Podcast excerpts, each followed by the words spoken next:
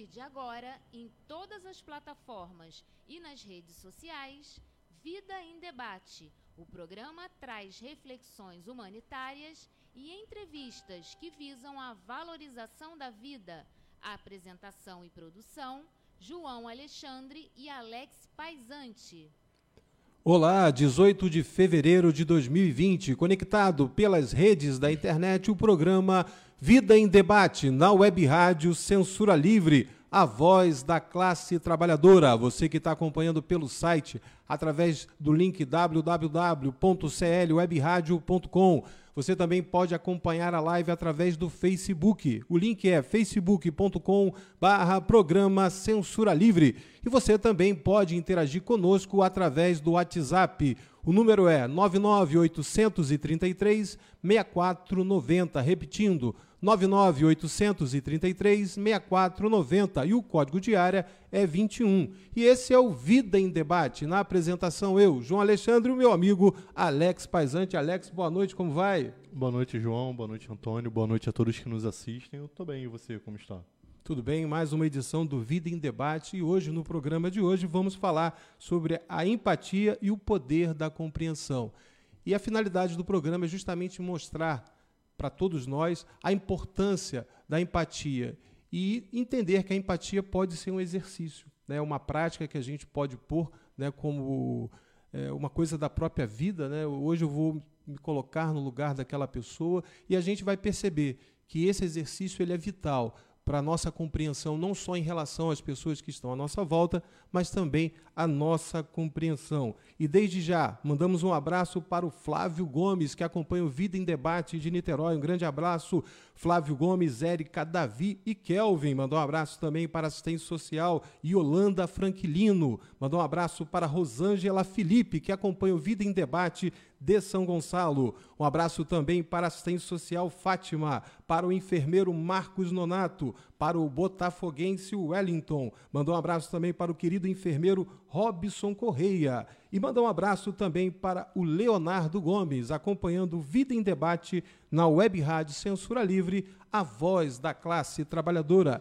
E esse é um programa que apresenta notícias e eventos em geral com enfoque especial nas áreas de utilidade pública, temas relacionados à saúde e ao bem-estar e assuntos polêmicos como bullying, prevenção do suicídio e demais temáticas relacionadas à valorização da vida. E hoje nós vamos falar sobre a empatia e o poder que ela nos dá de compreensão. Então, desde já, você pode participar mandando o seu comentário através da live, at através do WhatsApp também.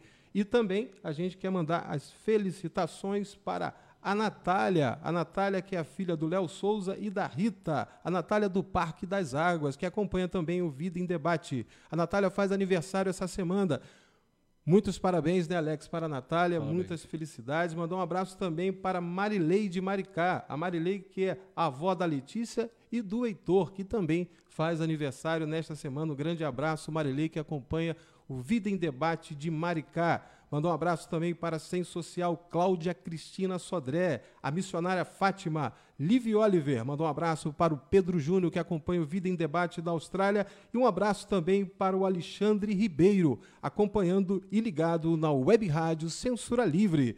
E é bacana a interação, né, Alex, de todos os ouvintes e internautas nesta edição, né, em que a gente vai falar sobre um tema muito importante que envolve justamente a questão da comunicação, das nossas relações, e nós vamos perceber que a empatia pode nos levar a ter uma qualidade de vida melhor. A partir do momento que a gente compreende não só aquilo que acontece dentro de nós, mas também aquelas pessoas que estão ao nosso entorno, não é, meu amigo? É, com certeza. A internet evoluiu, né? De, de algo similar à televisão, ao rádio, onde uma pessoa, é, grandes portais, né? Só postavam notícias, né? Enviavam vídeos para tornar uma coisa interativa. Então essa interação, né, de todo mundo dando feedback, dando ideias, é super importante para a gente poder evoluir e melhorar, né? E a importância das conexões. Quando a gente fala de empatia, a gente fala diretamente de comunicação. A empatia, ela aproxima. A gente pode dizer que a empatia é a arte de se colocar no lugar do outro, de poder compreender o outro. E também de observar. A gente confunde, às vezes, a observação com julgamento e análise. A gente, às vezes, vai falar com uma pessoa e, antes de falar com essa pessoa, a gente analisa e julga. então a gente já vai cheio de ruídos para aquela comunicação. E a empatia, ela nos leva justamente a esse momento de autoanálise, de reflexão, de observação. Eu lembro que até tem uma colocação do Rubem Fraga, que é um cronista, que ele diz: Eu só consigo ouvir o outro se os meus ruídos interiores forem silenciados. Eu só consigo perceber de fato aquilo que o outro está trazendo para mim, seja através de uma atitude, através de palavras, a partir do momento que eu dou espaço ao outro dentro de mim. E esses ruídos no qual o Rubem Fraga ele se refere, é justamente, por exemplo, o nosso preconceito, a nossa impaciência, às vezes, de ouvir quem está ao nosso lado. Então, quando a gente fala que a, a empatia ela nos dá essa possibilidade de exercitá-la, é justamente diminuir esses ruídos interiores para que a gente possa desenvolver uma escuta ativa a ponto de perceber, por exemplo, coisas que não estão sendo ditas. E para que a gente possa chegar a, a esse nível de observação, é importante que a gente exercite sempre essa empatia, de se colocar no lugar do outro. É uma palavra muito fácil da gente compreender, mas para colocar em prática ainda é muito complicado, não é, Alex? É, a empatia é uma habilidade, né? Ela pode ser aprendida, como diversos estudos já comprovaram. E eu acredito que a gente já nasce com esse instinto. Por exemplo, você vê uma criança, ela vê uma outra criança chorando, ela começa a chorar imediatamente. É, eu já vi vários, assim, já presenciei, né? Crianças que passam e ficam olhando assim moradores de rua, como se, tipo assim, caramba, por que, que ninguém ajuda ele? E a mãe puxando, né? Então a criança tem essa questão de se preocupar com o próximo, entendeu? A empatia, no caso. E a gente pode dizer, o, né, aquilo que você coloca é, é, muito interessante, Alex, porque a gente pode dizer que a criança ela tem justamente essa observação. A, a criança, quando ela vê uma outra criança chorando e ela chora também, é porque aquela criança está totalmente vazia de preconceitos, de julgamentos, então, quando a gente é, vê uma criança né, se sensibilizando, a gente diz: olha, aquilo é um choro verdadeiro, é um choro de criança, aquele sorriso é verdadeiro porque né, vem, vem de, de uma criança, porque aquela criança está totalmente isenta desses pré-julgamentos, né, desses preconceitos que a gente tem é, dentro das nossas relações. A gente fala de, de empatia e a gente pode lembrar de outras conexões, por exemplo, como a antipatia. Né? Enquanto a empatia é uma conexão que nos aproxima do outro, a antipatia é o contrário. A antipatia ela afasta as pessoas, né? E a empatia ela traz dentro do seu bojo justamente vibrações negativas. Você vê quando a gente é, é antipático a determinadas pessoas, a gente não quer dar ouvido, né? Simplesmente porque eu não me simpatizo com aquela pessoa. Então a gente vê que né, nesse mundo né, dos adultos, podemos dizer assim, a gente vê essas conexões muito presentes. Você vê, às vezes, você traz soluções, você apresenta coisas importantes, né? É, seja no âmbito familiar, organizacional, e você tem aquela pessoa que é sempre do contra. Por quê? Aquela pessoa é antipática né, aquilo que você está colocando. Então, ela, ela sempre vem no, numa característica de poder é, criticar e sempre olhar o pior, da, por mais que aquilo seja uma solução. Então, se você tem a questão da empatia, você tem também uma antipatia que às vezes ocorre de forma que a gente não sabe nem explicar. Tem gente que fala assim, olha, é, o meu santo não foi com o do outro, eu não, sabe? Eu não, me cruzo, eu, não, cruzo com aquela pessoa e você vê ali é, uma desconexão é, desprovida de qualquer sentimento, de qualquer né, situações. Eu simplesmente não gosto do outro e ponto final. E quando essa pessoa exercita essa empatia, se coloca no lugar daquela pessoa na qual você é antipática, opa, peraí, aquela pessoa tem qualidades que eu não estou observando. Então, a empatia ela é tão poderosa que ela quebra até essas situações de antipatia. É, e a empatia, ela para ter esse sentimento, essa habilidade, conseguir fazer um bom uso, você precisa silenciar o ego, né? O ego que é a causa aí do orgulho, da inveja, que é a causa de tantos conflitos, né? Esse egoísmo, né, que a gente tem, o ser humano hoje em dia. Você tem a questão da vaidade. Você pega, por exemplo, esse exercício da empatia, né? A compreensão empática, a capacidade de se colocar no lugar do outro. Quando a gente se coloca no lugar do outro, a gente está dando espaço pra, para aquele outro. E a gente vive numa sociedade em que nós somos educados a sermos primeiro em tudo. Você tem que tirar as melhores notas na escola, você tem que tirar né, as primeiras colocações nos, né, nos concursos, você tem que dar resultado. Então, a questão do coadjuvante é quase que uma questão passiva. Eu não quero ser coadjuvante, eu quero ser protagonista. E tem momentos na nossa vida que a gente tem que ser o coadjuvante para dar espaço para o outro brilhar. Né? Todos precisam brilhar. E a gente vê esse egoísmo que você coloca muito presente justamente nesse sentido. Né? Eu quero ser o primeiro, não, eu que tenho que falar, eu que tenho que dar né, as sugestões, as opiniões. A gente vê muito a, a, a questão do centralizador, né? aquele cara que quer centralizar todas as coisas, e você vê nele a presença justamente dessa vaidade. Ele não dá espaço para que o outro brilhe. E quando uma pessoa, por exemplo, encontra né, um ombro amigo, uma escuta empática, ela se sente acolhida. Por quê? Você faz com que ela seja a protagonista da sua própria história. A gente não tem o direito de ser protagonista da história do outro, mas eu posso ser uma ponte para que aquela pessoa seja protagonista da sua própria história. Eu acho que aí é a grande magia da empatia. Você fazer, você se servir de ponte para que o outro possa brilhar. É, muitas pessoas têm a visão errada, né? Que a competição é o que movimenta a natureza. E não, é o que melhor se adapta, né? É aquela espécie que melhor se ajuda para poder vencer os obstáculos e dificuldades. E a natureza é colaborativa, né? A gente vê isso em todas as esferas, né? Tá tudo correlacionado, tudo interligado.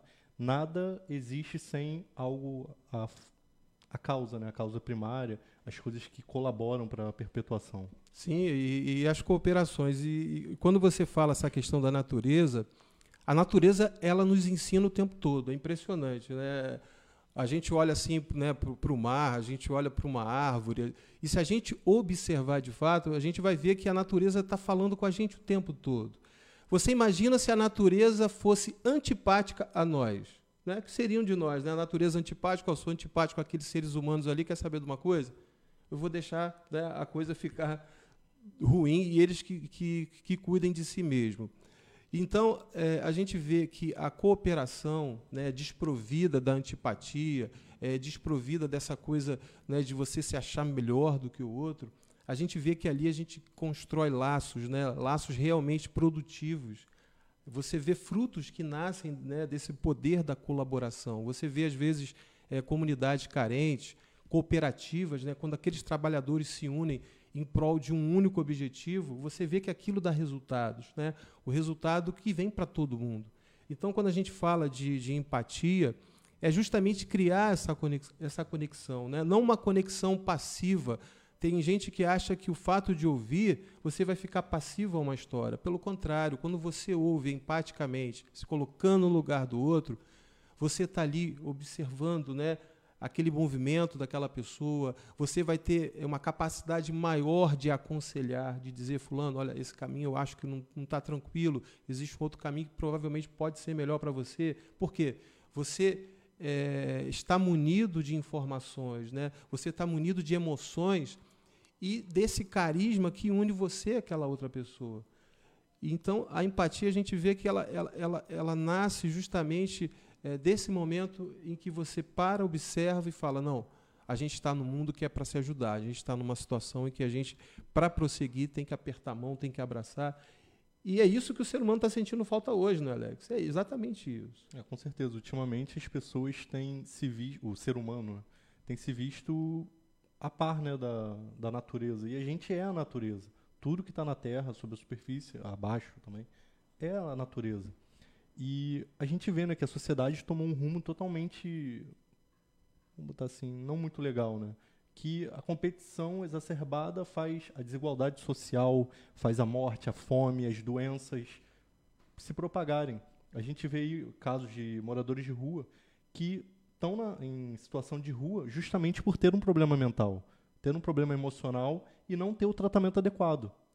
E você toca num ponto interessante, você vê né, essas pessoas em situação de rua, elas são tratadas às vezes como criminosas, né? E você vê que a, a solução que a sociedade é, sugere é justamente né, é, a incursão policial, né? A polícia tem que ir lá e tirar aqueles moradores de rua daquela localidade.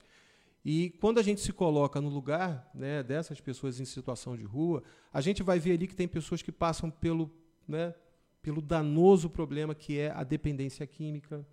tem pessoas que sofrem de transtornos mentais há anos e nunca sequer teve direito a receber um diagnóstico correto. São pessoas que estão sem fazer uso dos seus medicamentos e surtam e vão para as ruas. Então, quando a gente usa a empatia, a gente vai descaracterizar um caso que é aparentemente policial para um caso de saúde pública. Né? A situação dos moradores de rua é, acima de tudo, um problema de saúde pública. E a gente sempre olha né, como um caso de polícia que a gente vai resolver expurgando né, da sociedade. Então, a empatia tem esse poder né, da gente observar é, determinadas realidades por um ângulo diferente. E isso é muito legal. E a empatia nos leva justamente àquilo que a gente propõe hoje. Uma empatia, um exercício que nos leve à compreensão. E a gente vê que a compreensão faz falta no mundo de hoje, né, Alex? É, empatia, assim, traduzindo um sentimento, seria o amor onde você cuida daquela outra pessoa. Como você disse, ser o coadjuvante para aquela pessoa poder melhorar e conseguir recuperar o equilíbrio dela. Então, de suma importância a gente se ajudar. É a questão do zelo, é, é, é a questão do cuidado. Eu lembro que eu, assisti um, um seminário e que falava sobre gestão, né, gestão hospitalar. Então, vários administradores né, falaram sobre essa questão da gestão hospitalar. E um ponto que foi debatido nesse encontro foi justamente é, os altos custos dos exames, né, exames, por exemplo, de tomografia, de radiografia, que estavam ocorrendo porque o médico não estava exercendo uma escuta ativa. A partir do momento que o médico ele deixa de ouvir, ele passa a solicitar mais exames. Exames muitas das vezes desnecessários. Você pega, por exemplo, casos clássicos. A pessoa chega num consultório médico e diz para o médico que está com uma dor no peito. Ele automaticamente não escuta aquela pessoa e solicita logo exames para poder identificar aquela dor no peito. Se ele tivesse o cuidado de ficar pelo menos cinco minutos com aquela paciente, ele ia perceber que aquela dor no peito, às vezes, é uma angústia, porque é movida pela solidão de um filho que, que, que a mãe perdeu, às vezes movida por um sentimento né, de, de perda realmente. A pessoa às vezes passa por um problema sentimental e aquela dor no peito era justamente a necessidade né, e a falta de ter alguém para poder ouvir. E o cara vai lá e receita o medicamento, a, o exame, faz a solicitação do exame. E isso causa também, dentro desse sistema, é, um alto custo, por exemplo, nos planos de saúde. Por quê? A gente paga né, em, em detrimento desses, desses exames. Então, a partir do momento que o médico não exerce essa escuta ativa, ele solicita mais exames. Por exemplo, o cara toma todas, né, bebe todas na, na véspera da consulta e chega lá com dor de cabeça e manda fazer um monte de tomografia. Se ele perdesse né, um pouquinho, tivesse um pouco mais de cuidado, ia ver que aquela dor de cabeça foi porque o rapaz bebeu demais. E não haveria necessidade de fazer aquelas solicitações né, daquela, daquele monte de exame. Tem um médico muito interessante, um pediatra, doutor Fernando, ele trabalha na Amaral Peixoto, em Niterói. E ele é um cara fabuloso. Muitas mães né, procuram ele, muitos pais procuram o doutor Fernando, porque dizem que ele é o médico mais barato que tem. Porque ele perde né, o tempo observando a criança, ele fica 30, 40 minutos observando a criança, e quando ele vai fazer a receita médica, os, os remédios que ele passa e quando passa são muito baratos, porque ele te poupou justamente de um custo, porque ele teve a capacidade de ouvir, de tocar na criança, identificar através do tato aonde está doendo. Às vezes é, é uma questão de né, gases, a criança tem muito nessas né, questões. E ele consegue identificar isso porque ele é um médico que atua com empatia. Eu lembro que tem alguns médicos que, que falam, né, alguns estudiosos da medicina, que diz que tem um médico e o técnico em medicina. O técnico em medicina é aquele que vai lá e te olha e está tudo certo. E o médico é aquele que te olha né, como um todo. E é muito legal, né, Alex? É, às vezes falta empatia em alguns profissionais, né? Esse acolhimento com o, com o paciente. Muitos médicos, por exemplo, você entra lá, ele nem olha para sua cara. Ah, o que, que você tem? Eu tô com dor de cabeça. Passa um remédio e nem olha para você. Então é, é, muito difícil isso, né? Não ter esse, essa conexão com alguém que está tratando. O, talvez alguns profissionais tenham esquecido que eles estão tratando pessoas e não só sintomas, não só são para passar remédio. Bacana aí a colocação do Alex. Mandou um abraço aí para o André Tamandaré de Lima. Mandou um abraço também para Dilson Mendes. Mandou um abraço para a jornalista Deise Alvarenga. Alzi Maria, a professora Margarete Martins, mandou um abraço também para Almir César Filho, Leonardo Souza, Maria Leonice Tavares, mandou um abraço também para Cláudio Ferreira Costa, Marcelo Retor, mandou um abraço para Fátima Brito, Beto Melo, o ex-vereador Giovanni Raios de Sol, um grande abraço, mandou um abraço também para o jornalista Ivan Rubier, mandou um abraço para Eduardo Santos Andrade, mandou um abraço para Beto Melo. E hoje nós estamos falando no Vida em Debate sobre a empatia e o poder da compreensão. E é justamente né, o debate de hoje é justamente levar a gente a essa reflexão, a importância da gente observar quem está à nossa volta, a importância também da gente observar a nós mesmos. A empatia nos leva a esse tipo de compreensão. Lembrando também que no programa de hoje a gente vai ter a participação do psicanalista Lenilson Ferreira, que vai responder a um ouvinte que encaminhou um e-mail para o Vida em Debate através do e-mail vidaemdebate@gmail.com. É, esse ouvinte ele passa é, pelo tratamento da depressão e ele apresentou algumas dúvidas e o Dr. Lenilson irá responder no quadro Cuidando da Saúde Mental. E quando a gente fala, né, Alex, dessa questão da, da empatia, é, é interessante que a empatia é um exercício, né? um exercício que, que nos remete justamente a essa coisa de se colocar no lugar do outro, é, observar é, aquilo que, que está à nossa volta. E tem né, uma escala que a gente é, dá para compreender muito bem essa realidade. A gente tem no início da escala a piedade. A piedade é quando a gente sente pena. Né? E tem pessoas que dizem que o pior dos sentimentos é quando a gente sente pena de alguém. Então você tem nessa escala a questão da pena. Eu sinto pena. Às vezes eu sinto pena, mas a pena me leva, às vezes, a uma apatia, eu sinto pena simplesmente e não ajo. Aí, quando você sobe essa escala, você encontra a simpatia.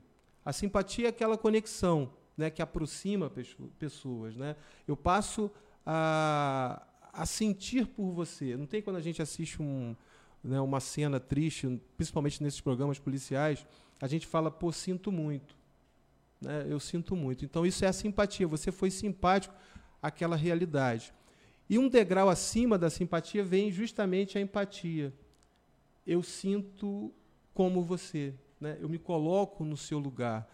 Então, a empatia ela nos leva justamente a esse local, né? a essa experiência de se colocar no lugar do outro. E é ali justamente que surgem essas conexões, né? em que a gente aprende com a realidade do outro e a gente aprende também com os nossos sentimentos. Um exemplo disso é quando a gente assiste uma novela e se identifica com, com aquele personagem. A gente vê as pessoas chorando, né, assistindo filmes.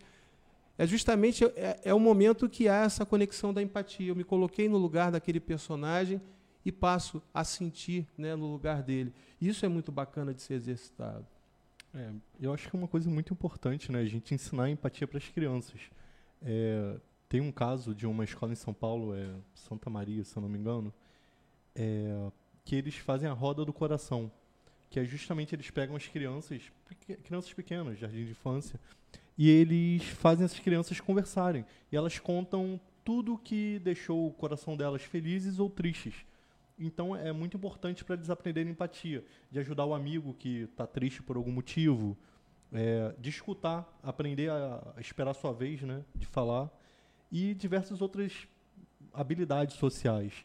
Também tem um documentário que eu vi há algum tempo atrás, é, no Reino Unido, onde era justamente isso, era uma aula meio que de filosofia, onde as crianças começavam a refletir, a se colocar no lugar do outro, a respeitar o sentimento das outras pessoas. Então isso é de suma importância para a gente. E é bacana, né? Você quando fala essa, essa roda do coração, né? Essa questão de você se colocar no lugar do outro. Eu e você, a gente já teve algumas experiências em algumas escolas falando sobre bullying e é muito interessante quando a gente fala do bullying né, e chega para uma criança e fala: olha, se coloca no lugar daquela vítima, daquela criança que está sofrendo bullying. E você vê que até mesmo o agressor, a gente, quando fala agressor, a gente fala entre aspas, porque também é, é vítima, às vezes, de um contexto é, social violento, familiar, né, marcado pelo desamparo, e a pessoa se defende justamente através de, ações agressivas. E quando a gente exercita é, essa empatia entre esses alunos, a gente observa que eles entram né, naquela emoção mesmo, poxa, eu não sabia que o bullying poderia levar o meu amigo, por exemplo, a, né, a desenvolver uma depressão, eu não sabia que aquela pessoa que é agressora esconde por detrás dela uma certa fragilidade e encontra na agressividade uma forma de esconder né, justamente aquilo que está acontecendo. Então, quando você fala dessa roda de, do coração, essa roda de amizade, é, nos remete justamente a essa reflexão. Né? Você vê o escalonamento que a gente fez. Você tem a piedade, você tem a simpatia e você tem a empatia, que é justamente se colocar no lugar do outro. E você tem uma coisa que vai além da empatia, que é justamente a compaixão. A compaixão, ela nasce da empatia.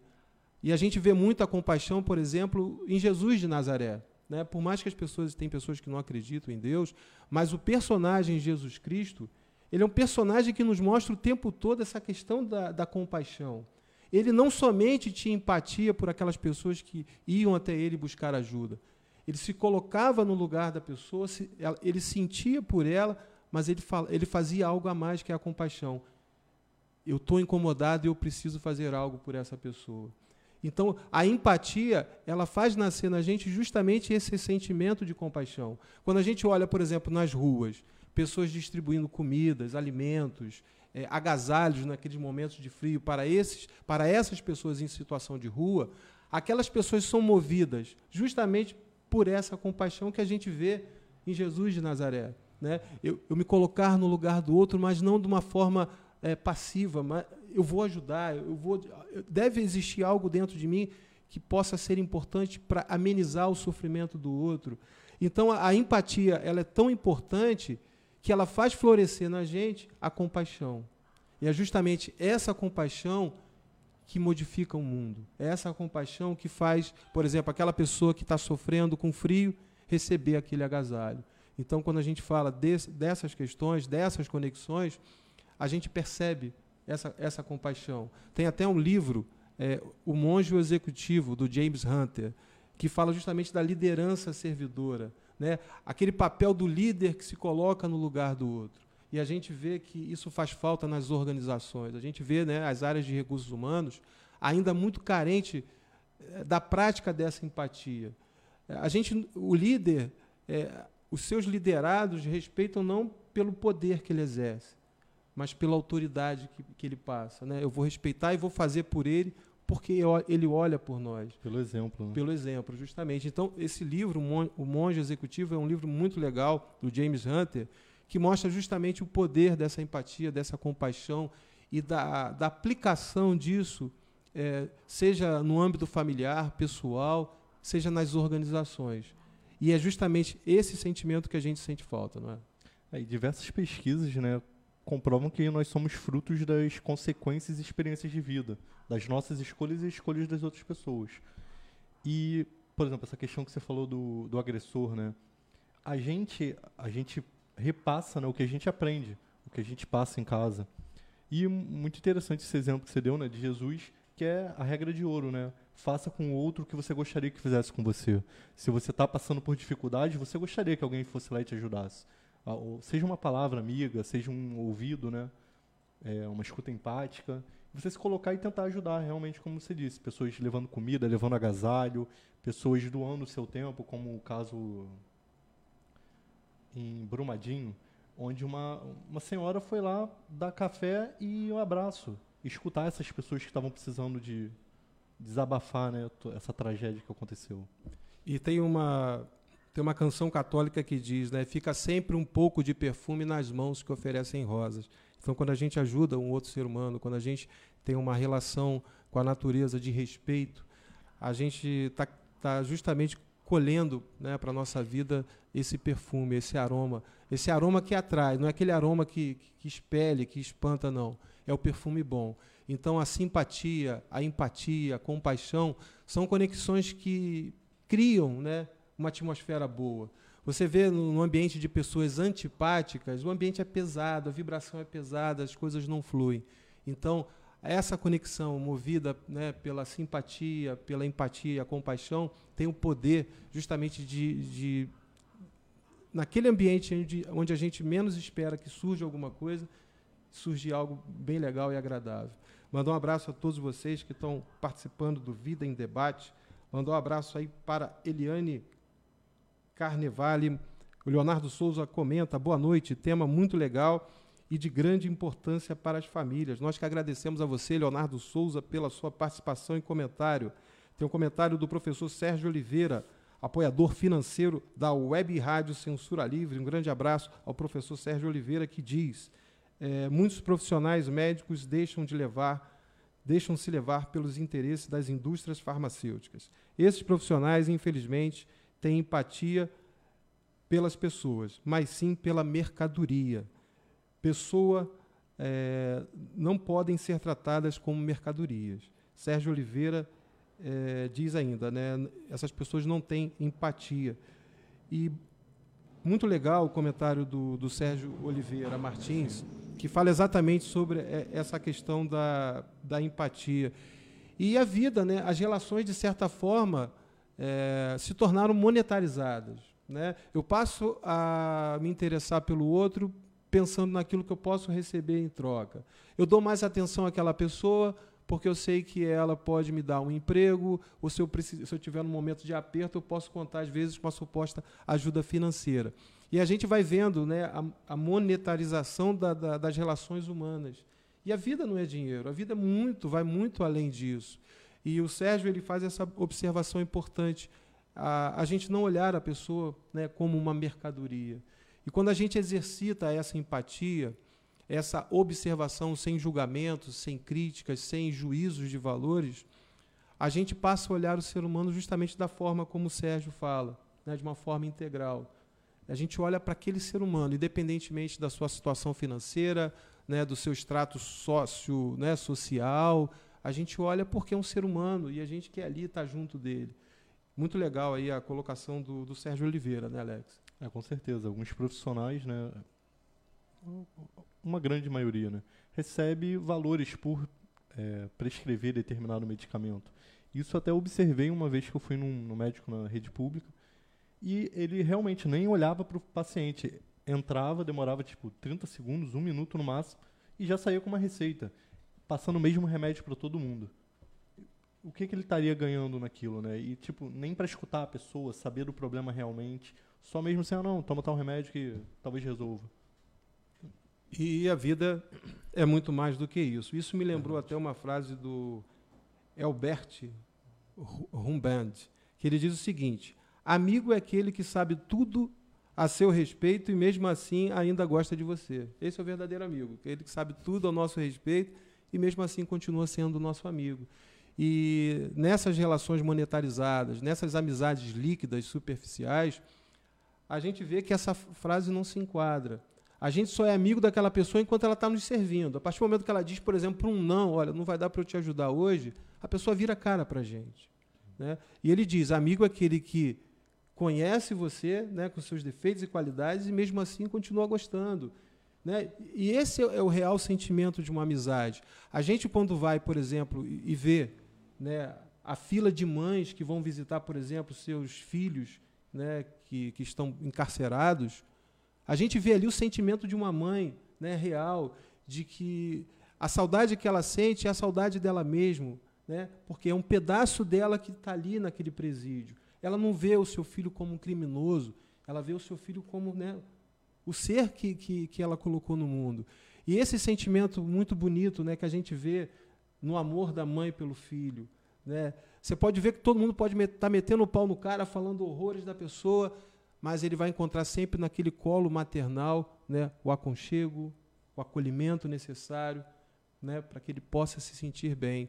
E eu acho que é isso que a gente tem que exercitar. Né? As mães nos ensinam muito isso, né? essas mães que vão visitar seus filhos encarcerados, as mulheres que vão visitar seus maridos, né? que também estão encarcerados. Elas vão ali movidas justamente por essa conexão do amor. Né? A palavra empatia no grego significa justamente paixão né? essa paixão que move, essa paixão que me faz levantar e mesmo sabendo que aquela pessoa errou, mas mesmo assim eu vou ajudá-la.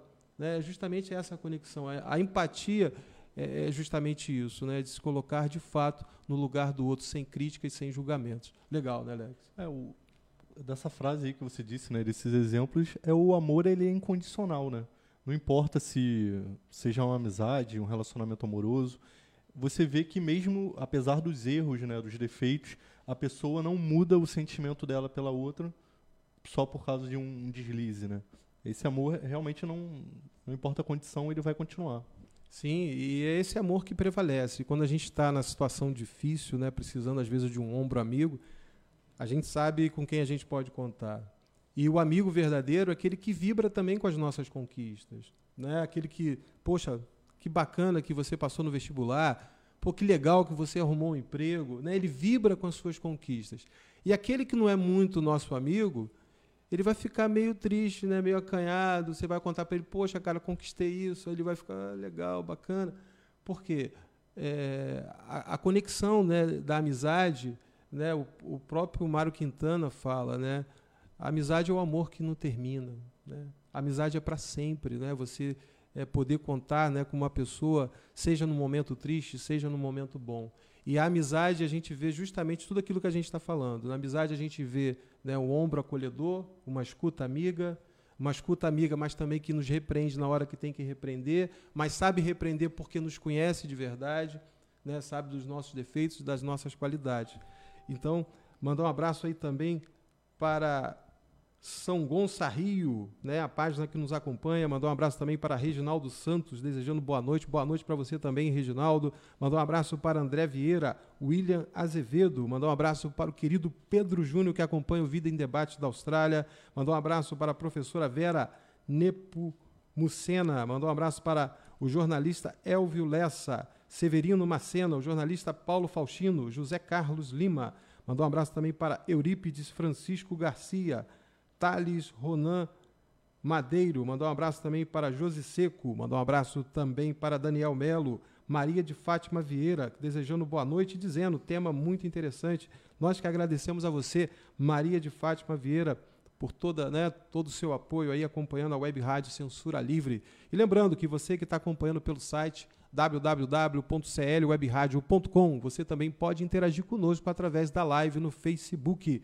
O link é facebook.com barra programa Censura Livre. E você também pode interagir através do WhatsApp. O código de área é 21 e o telefone 99833 6490. Você pode mandar uma mensagem de áudio ou de texto e participar do Vida em Debate de hoje, no qual nós estamos falando sobre a empatia e o poder da compreensão. E nós também teremos no programa de hoje a participação do psicanalista e escritor Lenilson Ferreira, que vai responder a um ouvinte que encaminhou uma dúvida para o Vida em Debate no quadro Cuidando da Saúde Mental. Esse ouvinte que passa pelo tratamento da depressão.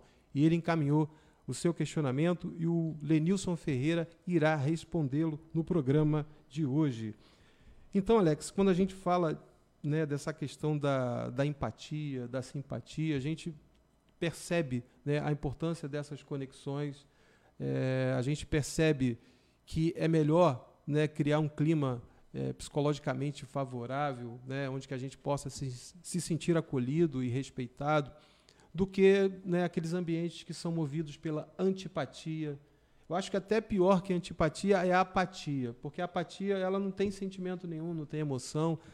E a gente vê no Vida em Debate de hoje que a empatia pode ser uma prática, né? a gente pode exercitar isso.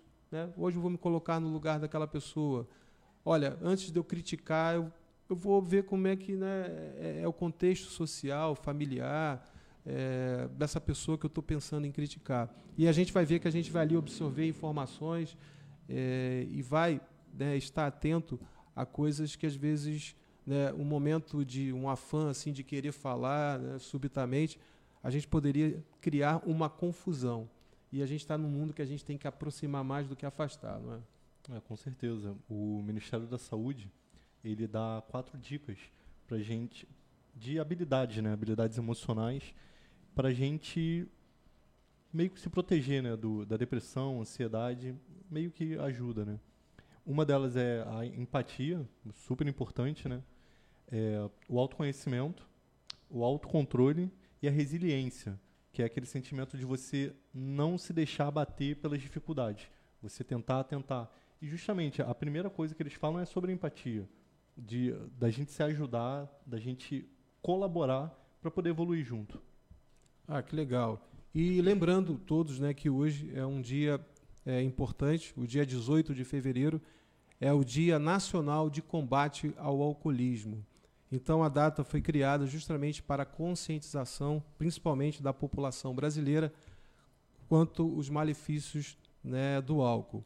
E quando se fala né, dia de combate ao alcoolismo, não está dizendo combate ao álcool, mas sim as pessoas que são dependentes químicas, pessoas que sofrem com a síndrome da dependência do álcool. É uma doença que não abala só a pessoa é, do, do ponto de vista físico e emocional, mas também abala a pessoa, principalmente no aspecto moral. É, muitas pessoas às vezes perdem seus empregos, perdem é, a, a, conexão com seus familiares, movidas justamente pela dependência química, a dependência do álcool. Para a gente ter uma ideia, no Brasil, a cada 36 horas um jovem morre em decorrência do álcool, seja através de uma intoxicação ou de complicações relacionadas.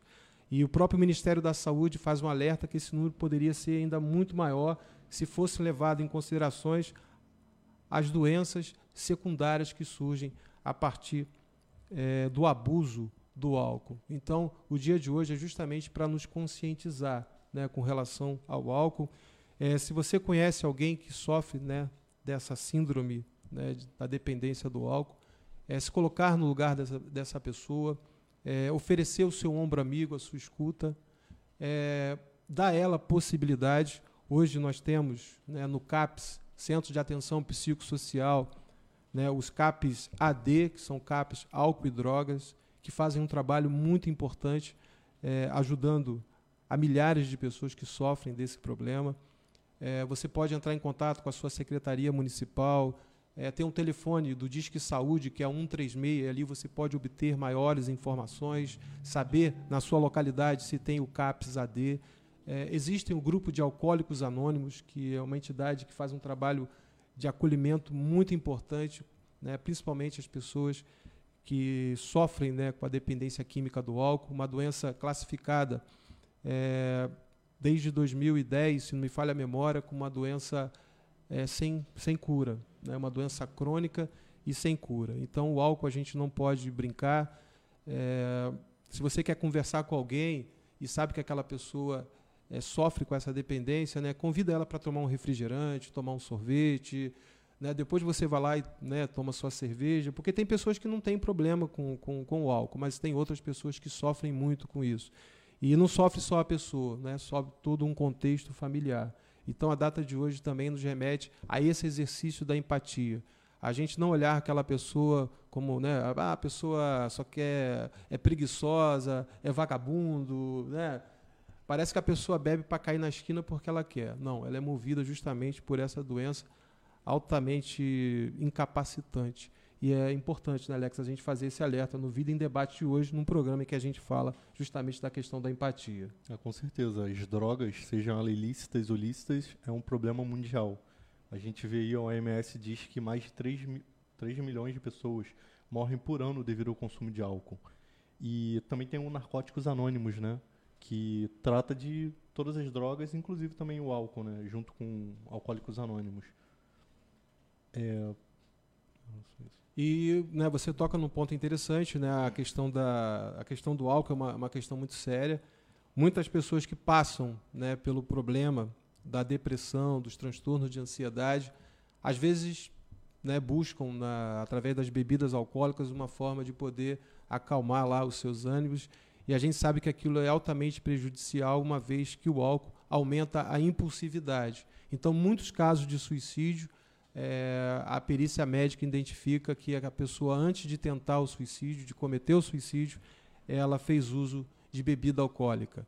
Então, né, fica esse alerta no Vida em Debate de hoje. Hoje, dia 18 de fevereiro, o Dia Nacional de Combate ao Alcoolismo. E também tem a questão né, dos remédios. Muita gente se se vicia né, em remédios lícitos né, que você compra na farmácia.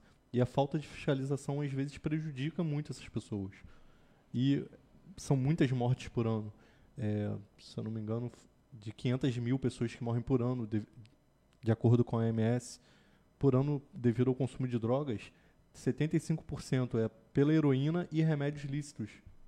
Sim, e né, com relação ao álcool, para a gente ter uma ideia, 18%, a estimativa é 18% da população brasileira faz uso abusivo do álcool É, tem uma estimativa que mostra que de 12 a 15% são dependentes químicas do álcool.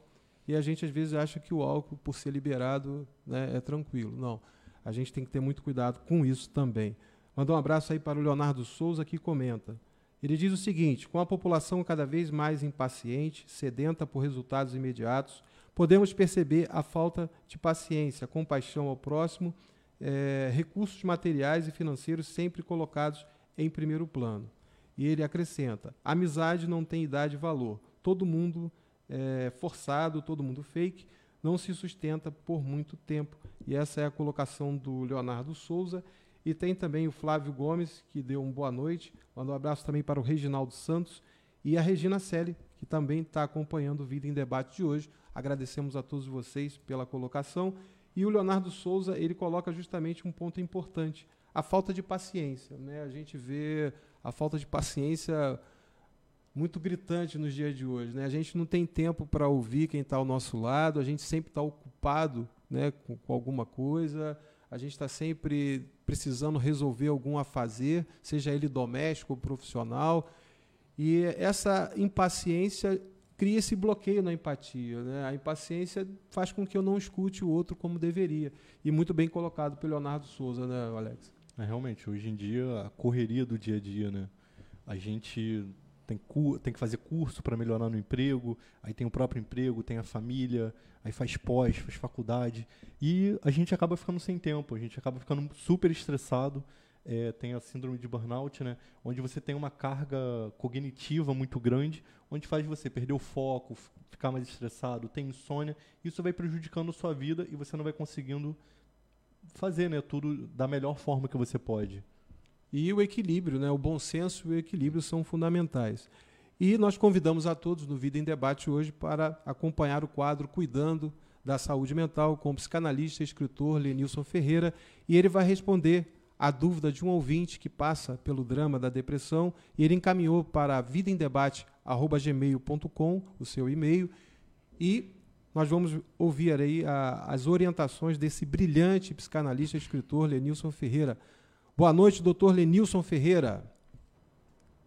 Olá, aqui é o psicanalista Lenilson Ferreira, participando do programa Vida em Debate, dentro do quadro Cuidando da Sua Saúde Mental. Bem, hoje à noite nós respondemos a questão de um ouvinte que apresenta o seguinte quadro. Ele diz que foi diagnosticado com depressão e que faz tratamento com medicamentos e uma psicoterapia semanal. Ah, segundo ele, a pior hora do dia é quando tem de se levantar da cama. Afirma que a sensação de angústia aumenta muito e que ele tem vontade de morrer. Pergunta se é normal mesmo estando em tratamento. Sim, é absolutamente normal. Nós precisamos dar tempo ao tempo para que a terapia e a medicação façam o seu trabalho. Ah, você não esclarece em quanto tempo ou há quanto tempo você vem sendo tratado. Mas é muito importante que se persista no tratamento com a psicoterapia e com a medicação. Uh, essa mudança, a mudança de humor, essa sensação de angústia, ela tende a diminuir subitamente. Geralmente, quando se percebe, ela já diminuiu substancialmente, não é uma mudança uh, de uma hora para outra, é uma mudança lenta e progressiva. Ou seja, é normal que a angústia continue mesmo estando em tratamento. O tempo é um fator decisivo no enfrentamento, no tratamento de quem tem depressão. É possível ou é, é necessário, perdão, dar tempo ao tempo. A medicação nunca vai durar menos de um ano num nível de depressão como eu creio que você está.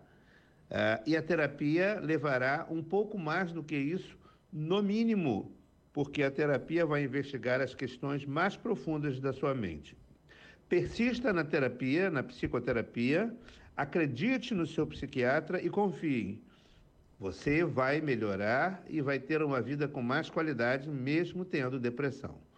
Forte abraço e sucesso no seu, no seu tratamento. Gratidão aí ao Dr. Lenilson Ferreira, grande psicanalista e escritor. Ele que é autor de diversos livros, como A Saúde Emocional do Professor, Psicanálise, o que ela pode fazer por você, Etimologia, a chave da psicanálise e o seu último lançamento, O Delírio de Cronos, Linguagem e Tempo na Ótica Psicanalítica. E o Dr. Lenilson é um dos grandes estudiosos do tema da depressão. Ele que é fundador do GAP, o grupo de apoio à pessoa com depressão. Ele também é membro individual do movimento global para a saúde mental e também palestrante. E a gente fica muito feliz, doutor Lenilson Ferreira, com as suas colocações. É, assim como o senhor, nós acreditamos também é, que o nosso ouvinte, né, que tanto assiste o programa Vida em Debate e nos encaminhou essa dúvida, né, dizendo que sofre com essa angústia toda vez que ele acorda, se sente muito mal, é, reforçamos aí a você né, as nossas, né, os nossos sentimentos aí torcendo, fazendo vibra levando vibrações positivas para que você possa é, ser persistente, perseverante no tratamento da depressão. É, nós ficamos né, felizes né, por você confiar e mandar é, a sua dúvida para o programa. Lembrando que a gente preserva a questão do sigilo e do anonimato das pessoas. E o doutor Lenilson ele toca num ponto importante, né, a questão do tempo. Acreditar no seu, né, no seu médico, no seu psicoterapeuta. E às vezes a gente vê pessoas desistindo do tratamento porque às vezes a pessoa espera né, uma melhora rápida e a gente sabe que a depressão ela traz sentimentos difusos, complicações que envolvem questões é, biológicas, genéticas, sociais e a pessoa tem que persistir, persistir. E muitas pessoas desistem do tratamento porque não encontram, até mesmo no ambiente familiar, pessoas que possam compreender essa dura realidade. Você vê, o nosso ouvinte, ele disse, o momento mais difícil para mim é levantar da cama. E a gente vê que há necessidade de alguém próximo a ele para poder ajudar nesse momento, né, Alex? É, um ponto aí que você disse, né, a questão da psicofobia, né? Justamente as pessoas que julgam, né, criticam essas pessoas que passam por problemas. E realmente sabe as palavras do Dr. Lenilson em dizer que você tem que perseverar, você tem que continuar o tratamento até, continu até conseguir recuperar seu equilíbrio. E a gente vê que, é, por exemplo, conversando com pessoas que tinham depressão, eu vi que às vezes eles falavam assim: ah, não, não vou mais no psicólogo porque eu não gostei dele. Aí só ficam lá me escutando. Mas você pode mudar de psicólogo. Ah, não gostei do meu psiquiatra, ele passa remédio muito forte, eu fico, chap... eu fico dopado o tempo todo. Mas você também pode procurar um outro profissional, você pode dizer para ele: ó, esse remédio não me adaptei muito bem. Existe uma outra forma, uma outra alternativa? E é muito importante você continuar esse tratamento, porque a depressão é uma das principais causas dos suicídios no mundo inteiro. É, e a gente vive num país com mais de 11 milhões de pessoas que sofrem com a depressão. E tem um ponto também que eu destaco, até na fala do Dr. Lenilson, que é a existência de um diálogo. Né? Tem que haver um diálogo né, da pessoa que, que passa pela depressão, né, com aquelas pessoas que estão à sua volta, seus familiares. A gente vê que muitas pessoas que fazem uso de medicamentos têm uma diminuição na libido. A gente vê muitos namorados, namoradas largarem né, seus companheiros, porque a pessoa tem ali uma perda de libido, aí a pessoa acha que a pessoa não gosta mais da outra, enfim. Então é importante que a família e as pessoas próximas participem desse diálogo. Compreendam. Compreendam essa situação. Às vezes a gente cobra do psicanalista, a gente cobra do terapeuta, do médico. Aí quando você vai ver, a pessoa não conversou com o psiquiatra porque teve medo, teve vergonha, às vezes tem medo, ah, se eu falar que eu estou pensando em suicídio, eu corro risco de ser internado. E a gente sabe que a gente evoluiu muito no campo da saúde mental, existe uma luta forte aí, principalmente né, por parte do serviço social, dos assistentes sociais, que têm um papel fundamental na luta antimanicomial, na luta contra o preconceito né, que ainda existe com as pessoas que são portadoras de transtornos mentais. Então, é necessário que haja essa empatia, essa segurança para que a pessoa possa permanecer no tratamento. É muito comum, às vezes, a pessoa não conversar com o seu médico e ela, por conta própria, mudar a dosagem do medicamento. E aquilo vai agravar mais ainda a situação e o Lenilson, né, o psicanalista brilhante, ele fala acreditar no seu médico, acreditar no tratamento, dialogar, isso é fundamental.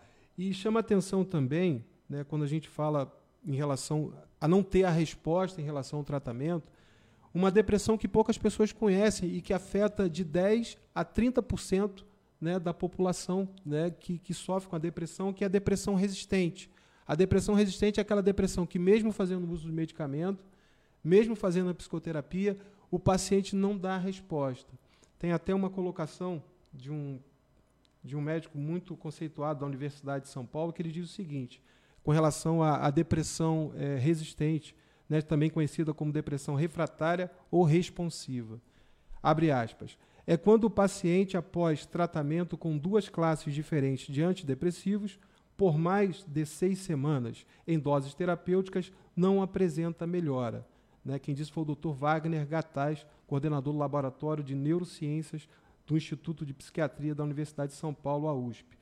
Então, a gente pode estar diante também de um quadro de uma depressão resistente, e a pessoa só vai identificar se ela tiver o apoio também dos seus familiares. Né? Falar, olha, é, esse resultado não está dando.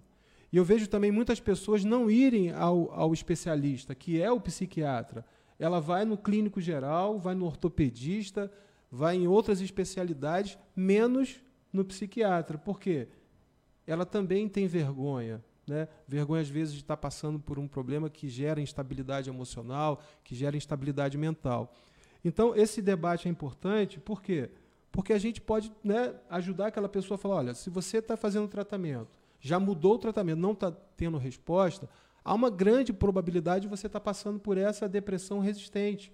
Né? E existem hoje laboratórios, por exemplo, que fazem testes através do DNA. Tem um teste chamado de farma, farmacocinética, que é o quê? É a ciência que estuda o caminho percorrido pelos remédios no corpo humano, desde a ingestão até a excreção.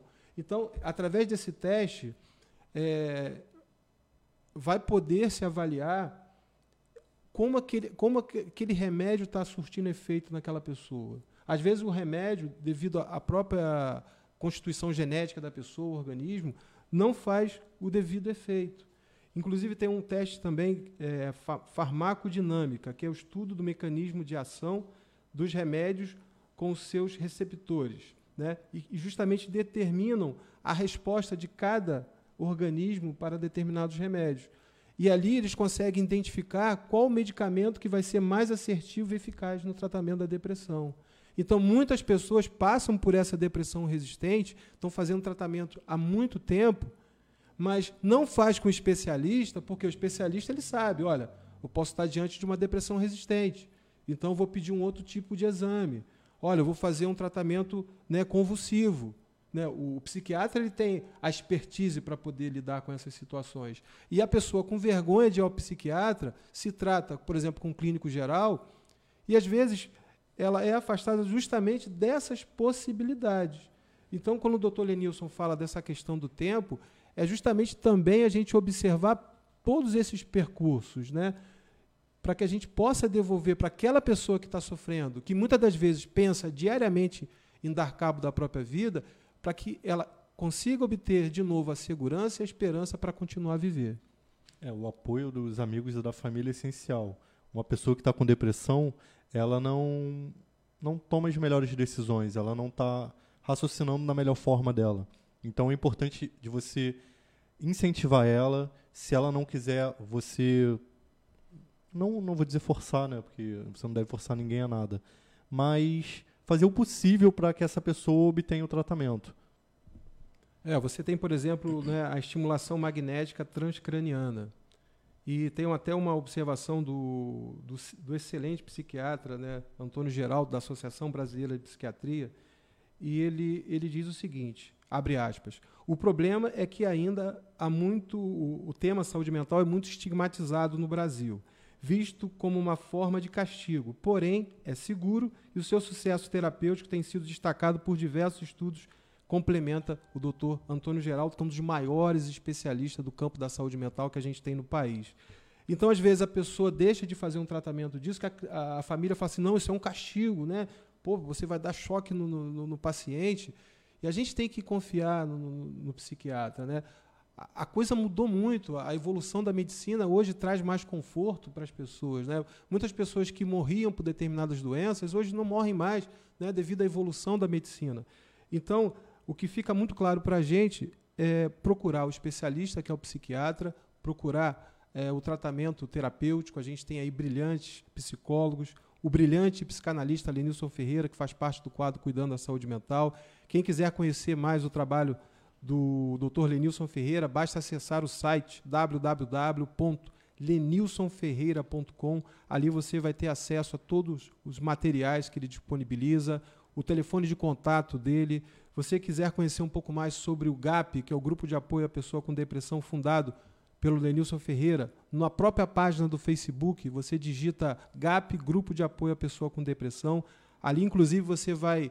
É, tem vídeos né, das, das reuniões anteriores. E às vezes a gente está com dúvida, né, e o GAP ele se reúne toda última quinta-feira do mês na Associação Médica Fluminense, que fica no bairro de Caraí, em Niterói, repetindo é, a rua Avenida Roberto Silveira 123. As reuniões são, ocorrem toda, todas as últimas quintas-feiras do mês, às 19 horas. E eu sugiro você que está com dúvida, você que passa pelo problema da depressão, transtorno de ansiedade, síndrome do pânico, essa, essa ida até o GAP é uma ida gratuita, não é cobrado nada, é um trabalho social do Dr. Lenilson Ferreira. E ali você tem a possibilidade de estar diante de um grande profissional e você vai poder fazer perguntas a ele. Eu tenho certeza que ele vai te, te ajudar muito, né, Alex? É, com certeza. É essencial o tratamento com um psicólogo, psicanalista ou psiquiatra. Inclusive, eu estava até vendo um, uma palestra de um, um, psiquiatra nos Estados Unidos, onde ele falou sobre uma, uma forma de tratamento. É, SPEC seria um, uma ressonância magnética né, para ver a atividade cerebral e o fluxo sanguíneo. E aí, de acordo com esse diagnóstico, ele faz um, como você disse aí, né, do, desse esse médico, desculpa, esqueci o nome, mas ele faz um tratamento individual, onde o que aquela pessoa precisa para conseguir reverter né, aquele quadro de, de problemas no, no cérebro, né, que causam todos esses problemas, depressão, ansiedade. Bom, e nós trouxemos uma, um, um texto, né, uma reflexão é, do Rubens Alves, é ouvir. O que as pessoas mais desejam é alguém que escute de maneira calma e tranquila em silêncio, sem dar conselhos, sem que digam: se eu fosse você. A gente ama não é a pessoa que fala bonito, é a pessoa que escuta bonito. A fala só é bonita quando ela nasce de uma longa e silenciosa escuta. É na escuta que o amor começa e é na não escuta que ele termina. Rubens Alves. Que bacana, né? O Rubem Alves, nessa né, colocação dele, né, quando ele diz, né, a fala só é bonita quando ela nasce de uma longa e silenciosa escuta. Né? É na escuta que o amor começa e é na não escuta que ele termina. Isso é, mostra né, tudo aquilo que a gente está falando no programa de hoje. Né? Essa questão do acolhimento, essa questão da empatia, de ouvir o outro atentamente, de poder ajudar. É, aquela pessoa que sofre com depressão, né, a gente ser ali né, uma ponte ligando essa pessoa até, por exemplo, a um psiquiatra. A pessoa às vezes tem medo, receio, e você servir né, de ponte para essa pessoa, para a recuperação dessa pessoa, isso é fundamental. E o Ruben Alves ele traz tudo isso né, de uma forma é, bastante humana, né, quando ele fala do amor é, nessa amplitude, né, Alex? É, quando a gente está construindo um relacionamento, né, quando a gente está fornecendo né, apoio para alguma pessoa, a gente precisa do silêncio também, né? Justamente para poder escutar, como você disse no início, até aqueles ruídos mentais, né? O julgamento, as coisas que você considera certo e errado. Isso a gente tem que abandonar quando a gente está tentando ajudar alguém. Isso é de extrema importância. Sim, e esses ruídos interiores que a gente tanto fala é justamente a nossa falta de paciência, a nossa incompreensão, a nossa falta de vontade de se colocar no lugar do outro, é, a falta de exercitar justamente essa empatia, né? ser simpático né, às pessoas, a simpatia cria conexões, a antipatia, a, a antipatia afasta, a simpatia ela atrai pessoas. Mandar um abraço aí para Luiz Cláudio Souza Fernandes, acompanhando, a Lúcia Ramos, que também curtiu a transmissão, a Carla Rangel, a Dilson Mendes, mandou um abraço também para Márcio Silveira Silva, de Goiás, um grande abraço a todos de Goiás, é, um comentário também do Leonardo, que diz: precisamos cada vez mais administrar o tempo e atividades de acordo com o grau de importância. Precisamos descartar tudo aquilo que não agrega valor às nossas vidas. Bacana a colocação do Leonardo, justamente isso, né? A gente fazer sempre essa essa análise, né? Essa né, parar um dia e fazer um inventário pessoal de nós mesmos, né, identificar ali os pontos que nós precisamos melhorar, identificar também as nossas virtudes. Mandou um abraço para o Fábio Bittencourt, jornalista Vitor Abramo, mandou um abraço para o Rodrigo Pegado, João Seco, que diz parabéns pelo programa, é quase uma terapia em grupo. Nós que agradecemos a você, é, é, Josi Seco, né, pelas felicitações. E o Vida em Debate é justamente provocar isso, né? uma reflexão sobre a vida, uma reflexão das pessoas que estão à nossa volta. A gente fala da depressão, a gente fala de saúde mental, mas sempre pelo viés humanitário, né? e é através dessa humanização que a gente vai conseguir quebrar, principalmente, o estigma que há na sociedade com relação, principalmente, às pessoas portadoras de transtornos mentais. Um grande abraço aí a Josi Seco né? A gente fica muito feliz pela sua participação. Mandar um abraço para Ana Reis, é, o jornalista Marcos Alencar, o jornalista Adilson Guimarães. Mandar um abraço também para a Dirce, que curtiu a transmissão. E lembrando que você também pode participar do programa através do WhatsApp, é, o código de área 21, telefone é 99833 6490. E a gente tem a participação do Robson Correia no Vida em Debate de hoje, que tem uma mensagem também para todos nós sobre o tema que nós debatemos hoje, que é empatia.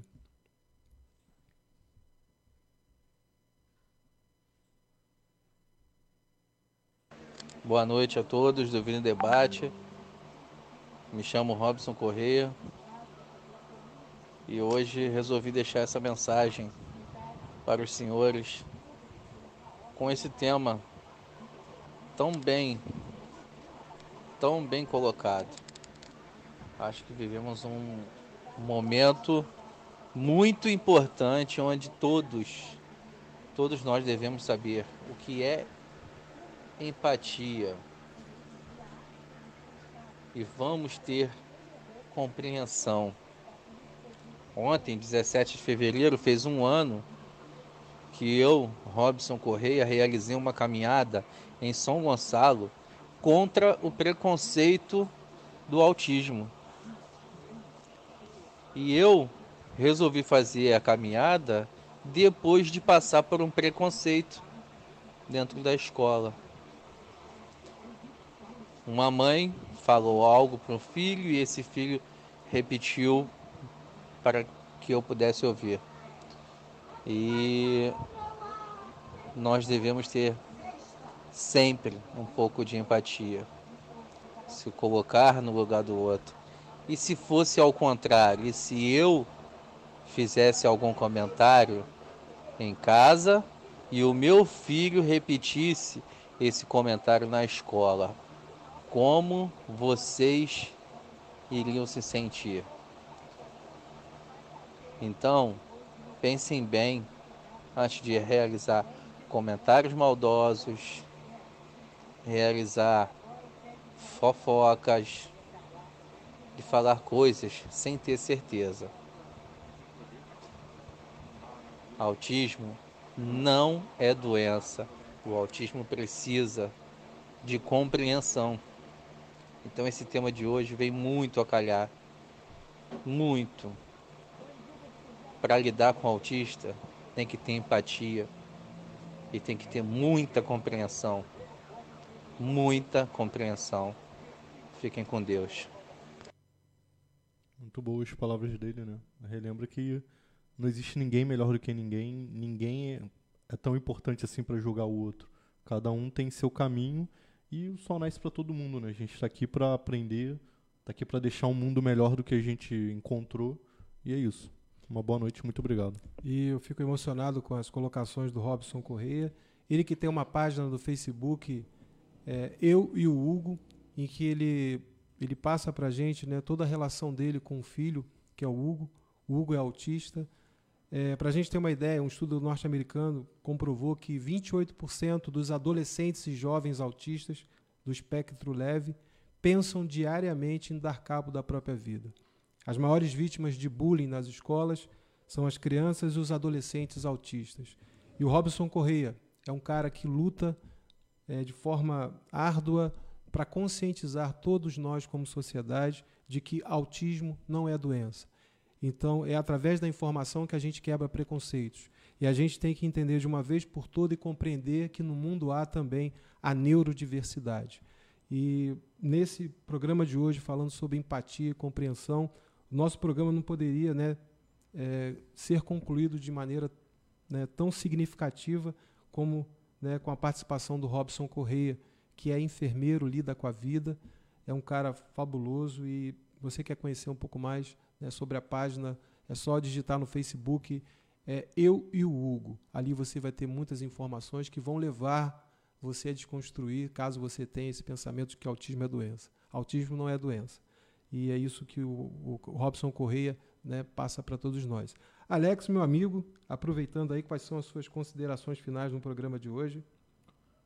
Bom, uh, desenvolver habilidades, ler bastante, aprender coisas novas, é, aquelas quatro, quatro habilidades que o Ministério da Saúde recomenda que a gente ensine para os nossos jovens, que nós mesmos apre aprendamos, aprendemos, é, que são a empatia, o autoconhecimento, o autocontrole e a resiliência. Com isso, a gente vai conseguir lidar melhor com os nossos sentimentos ruins, com as adversidades da vida e vai ficar mais, é, vai ter um equilíbrio maior. Bom, muito obrigado a todos, uma boa noite. Bacana agradecer a todos que acompanharam a gente até esse momento. É, você que vai curtir ainda, compartilhar a live, nós agradecemos. Você também pode conhecer um pouco mais da Web Rádio Censura Livre através do site www.clwebradio.com ou através da página do Facebook, basta digitar Web Rádio Censura Livre. Hoje o programa nós falamos sobre a questão da empatia, a importância da compreensão, falamos da compaixão. Tivemos a participação do psicanalista Lenilson Ferreira, no quadro Cuidando da Saúde Mental, que respondeu a um ouvinte que passa pelo tratamento da depressão.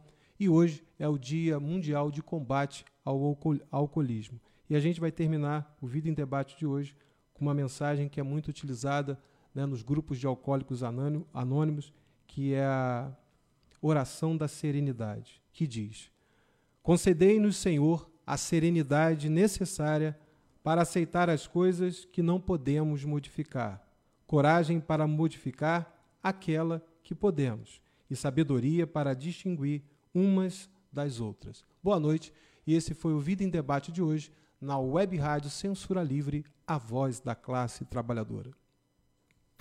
Que tal ser voluntário do CVV, Centro de Valorização da Vida? Voluntários em todo o Brasil estão disponíveis 24 horas oferecendo apoio emocional e prevenindo o suicídio. Tudo isso de forma gratuita e sigilosa. A procura pelo nosso atendimento cresceu e precisamos de voluntários. Acesse cvv.org.br e faça parte. Doe tempo e atenção para quem precisa conversar. Seja voluntário do CVV.